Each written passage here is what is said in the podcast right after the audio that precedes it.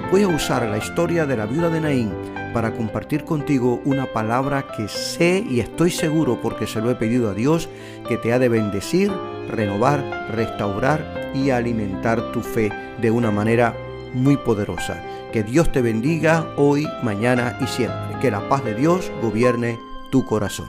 Solo el evangelista Lucas, amados hermanos, es el que incluyó en su evangelio la triste historia del encuentro de Jesús con la viuda de Naín.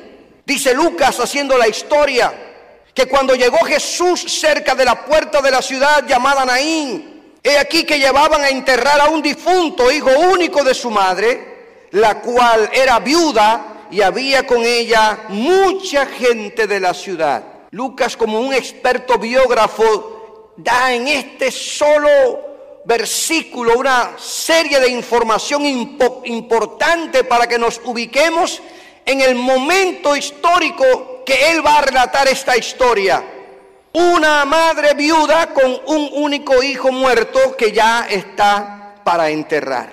Naín era un pequeño asentamiento agrícola en tiempos de Jesús, una aldea apartada, fuera de las rutas transitadas, que se tenía acceso a ella por un simple camino. Un solo camino llegaba hasta Naín. No era ubicado el pueblo en esas rutas como nosotros decimos en nuestros países, está en una carretera central, está en una vía bien transitada. Para llegar a Naín había que ir a Naín.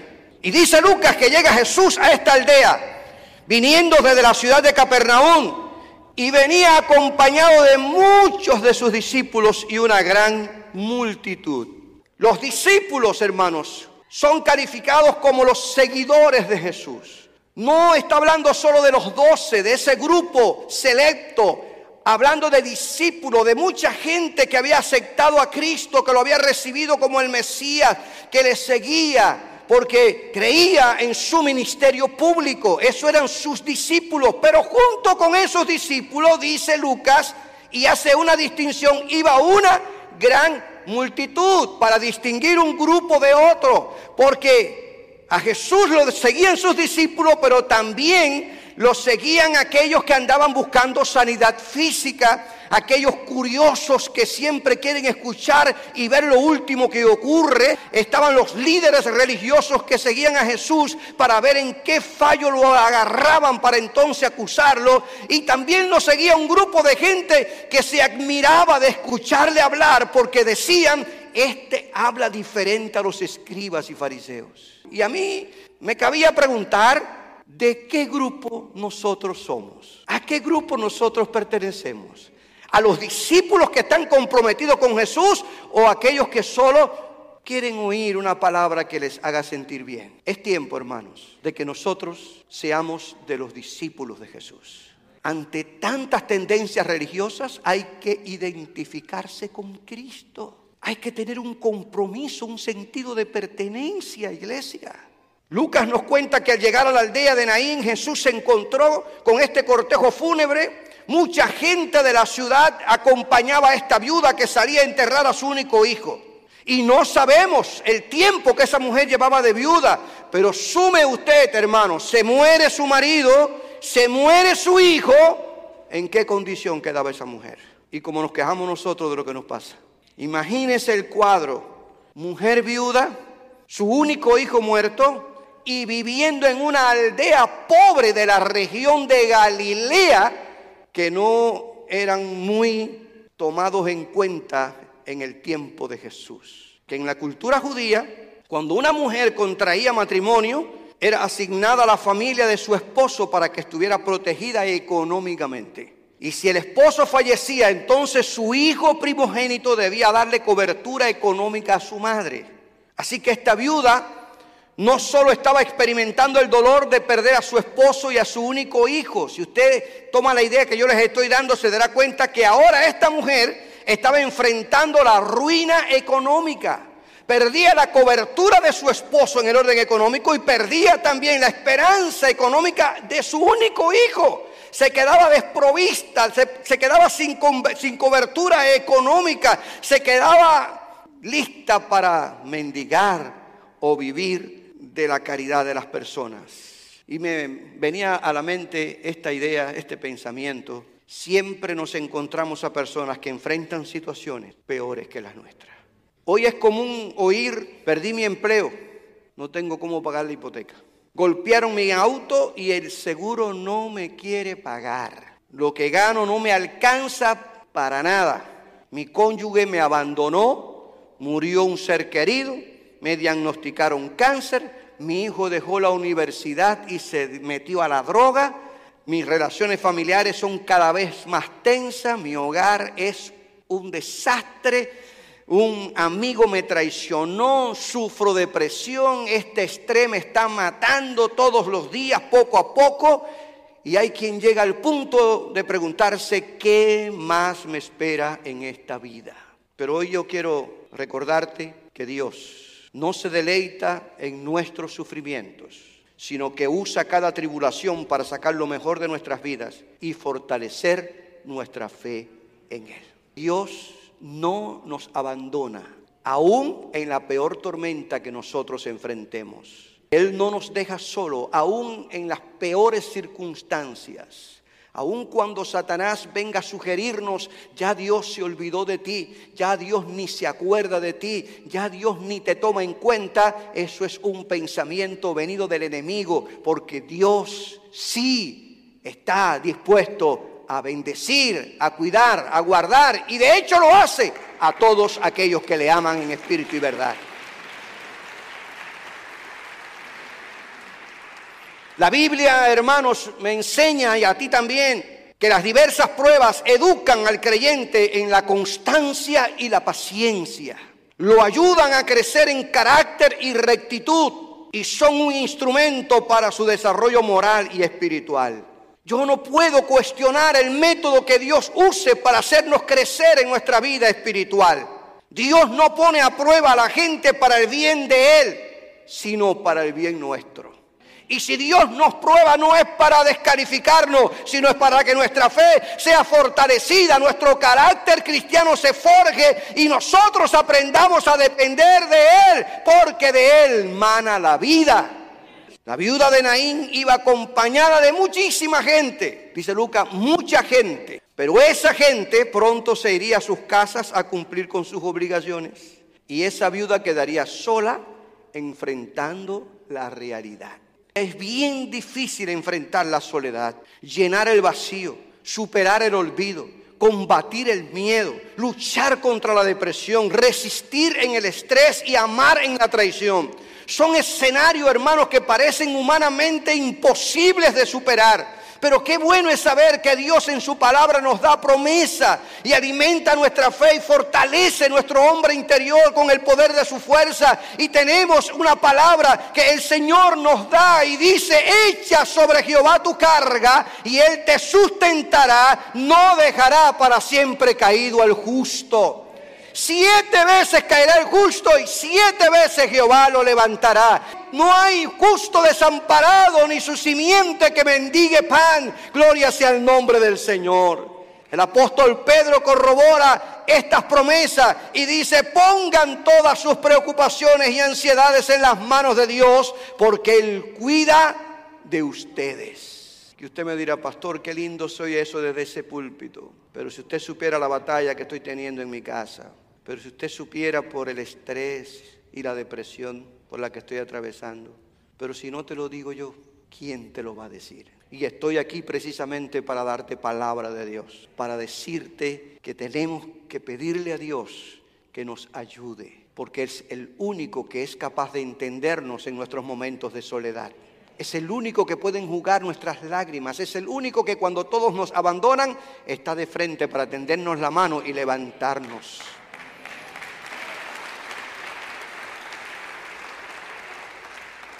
Como dice ese coro que cantamos y me encanta, nunca, nunca Cristo me ha dejado, nunca, nunca me ha desamparado. En la noche oscura, en el día de prueba, Jesucristo nunca me desamparará.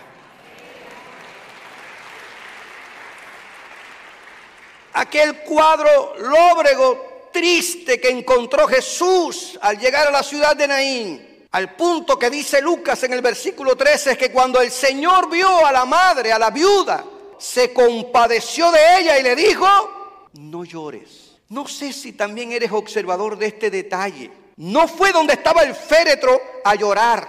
No fue a donde estaba el joven a llorar. Ay, ¿por qué te fuiste? ¿Por qué dejaste a tu madre? Ay, ahora estás sola. ¿Por qué te fuiste? ¿A dónde Jesús fijó su mirada? En la madre. ¿Usted sabe por qué? Porque él sabía que tenía poder sobre la muerte. Pero había un corazón partido en pedazos. Había una madre desprovista de cobertura. Había una madre que quedaba sola, sin economía, quedaba en la indigencia. La compasión de Cristo lo movió a ver a la mamá.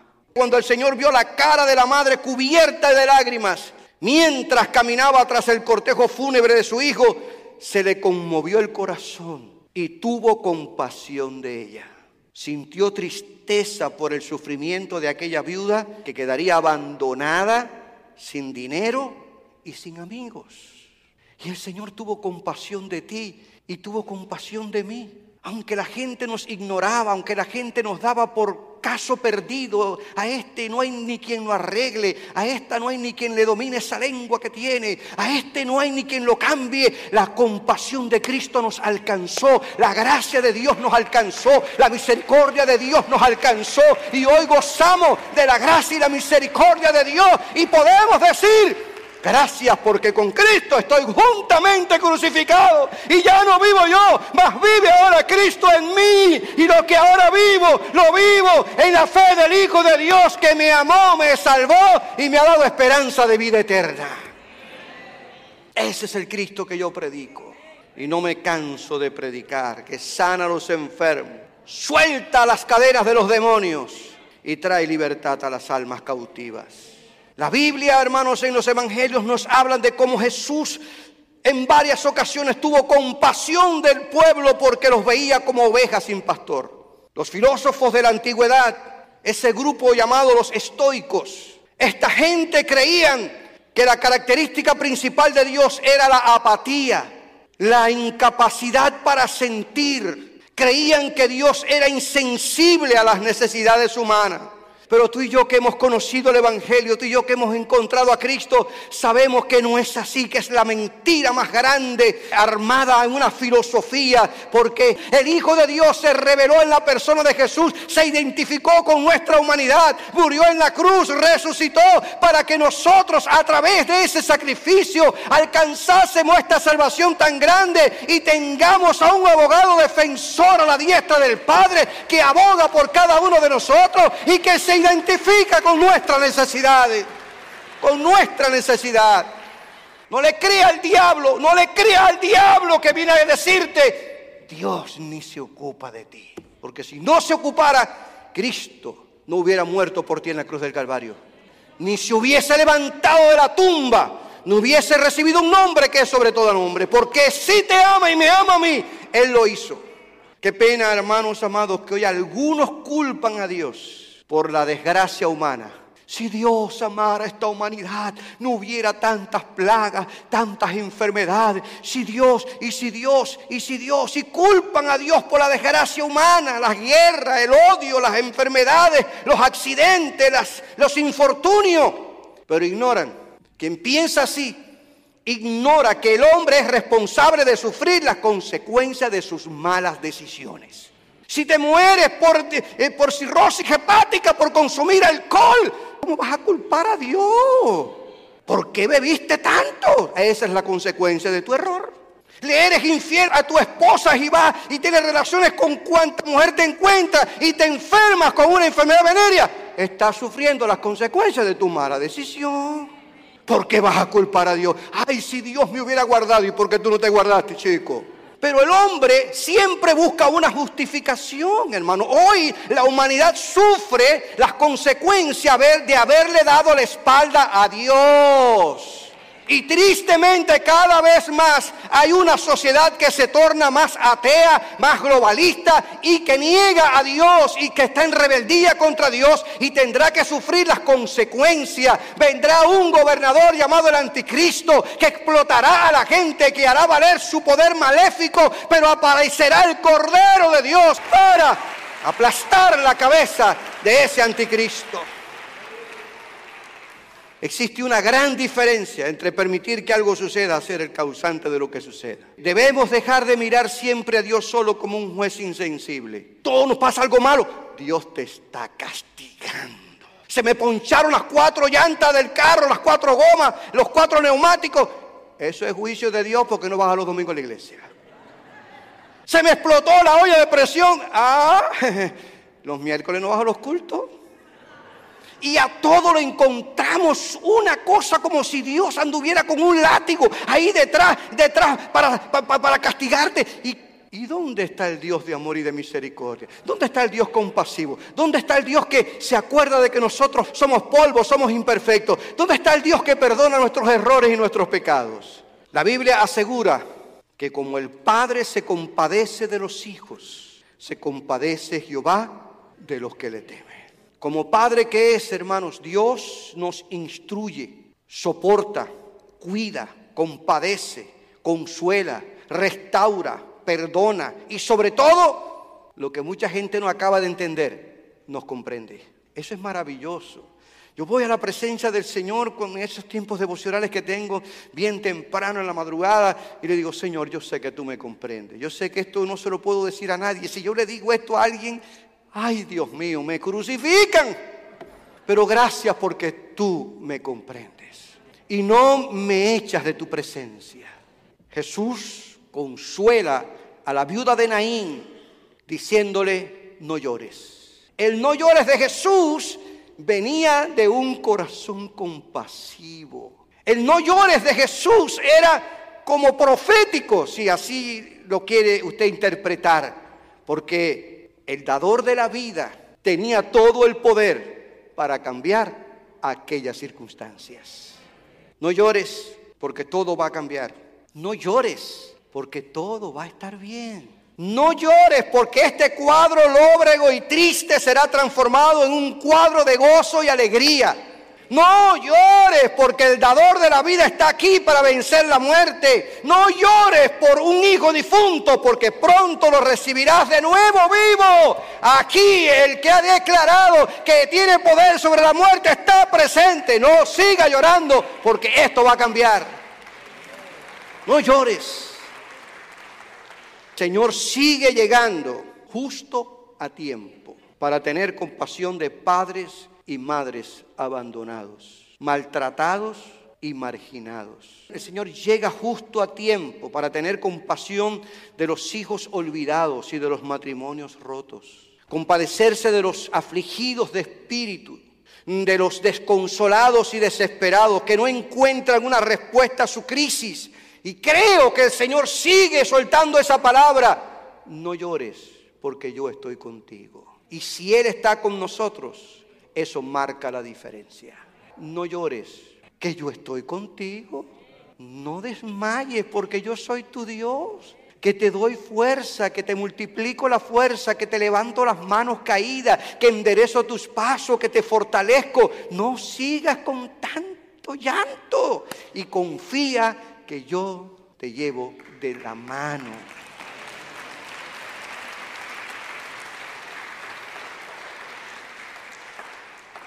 Pero Lucas nos dice en esta historia que acercándose a Jesús, después que le habla la madre y le dice no llores, se acerca Jesús y toca el féretro. Y los que lo llevaban se detuvieron. Y dijo, joven, a ti te digo, levántate. Una palabra de vida.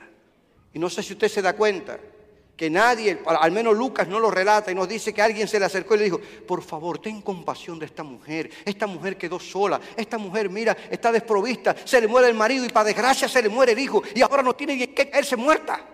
Iniciativa de Jesús. Iniciativa de Jesús. Y esta es una preciosa ilustración de nuestra experiencia con Dios.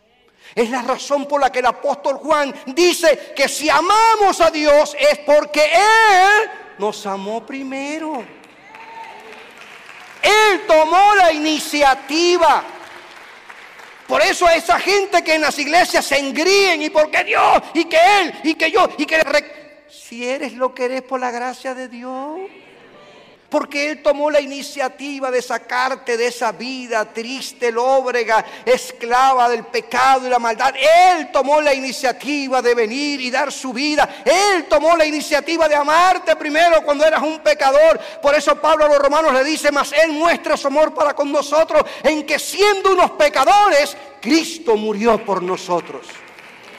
Jesús tocó el féretro y no temió a la peor de todas las contaminaciones que era tener contacto con un muerto. Y aquí es importante que nosotros aprendamos esta verdad, hermanos. Jesús prefirió ayudar a la viuda antes que mantenerse ceremonialmente limpio. No se excusó, él tocó para mostrar aún más compasión, para identificarse más con la necesidad del hombre. Por eso es que ilustra tanto nuestro, nuestra experiencia con el Señor, hermanos, porque Él nos tocó, Él nos llamó, Él se acercó, Él se identificó. El Evangelio es más que religión, el Evangelio es más que un culto de dos horas, el Evangelio es más que esta estructura eh, de un, de un edificio, el Evangelio es más que tener un carnet de miembro de una iglesia, el Evangelio es más que decir soy cristiano. No, no, no, el Evangelio es una experiencia con Cristo, el Evangelio es un nuevo nacimiento, el Evangelio es comprensión del amor de Dios manifestado a través de la persona de Jesús. Es más que eso, hermanos amados. Cuando Jesús tocó el féretro se detuvo el cortejo fúnebre y le dijo el joven, y repito esta expresión, joven, a ti te digo, levántate. Entonces se incorporó el que había muerto y comenzó a hablar y lo dio a su madre. Jesús demostraba su poder sobre la muerte. El Señor restauró social y espiritualmente a una viuda desamparada a quien la muerte le había arrebatado a su único hijo. Pero Jesús, el dador de la vida, se lo devolvía vivo. Qué linda imagen. Como dice Pablo a los Efesios, estábamos muertos en nuestros delitos y pecados. Satanás y el mundo, el pecado nos había robado nuestra experiencia con Dios, pero vino Cristo y nos devolvió la vida al perdonar nuestros pecados y darnos esperanza de vida nueva y esperanza de vida eterna. Jesús le devuelve al Hijo vivo. Y no sé qué te ha querido robar el diablo. No sé qué te ha querido robar el mundo. Si el gozo, la paz, la pasión por servir a Dios, la salud física o del alma, tus hijos, tu matrimonio, tu negocio, tu finanza, no sé qué el enemigo ha querido robarte, pero estoy aquí para recordarte que el Dios de la Biblia tiene el poder para devolverte todo lo que el enemigo te robó e impedir que el enemigo arruine tu vida y tu familia si pones tu confianza en Él.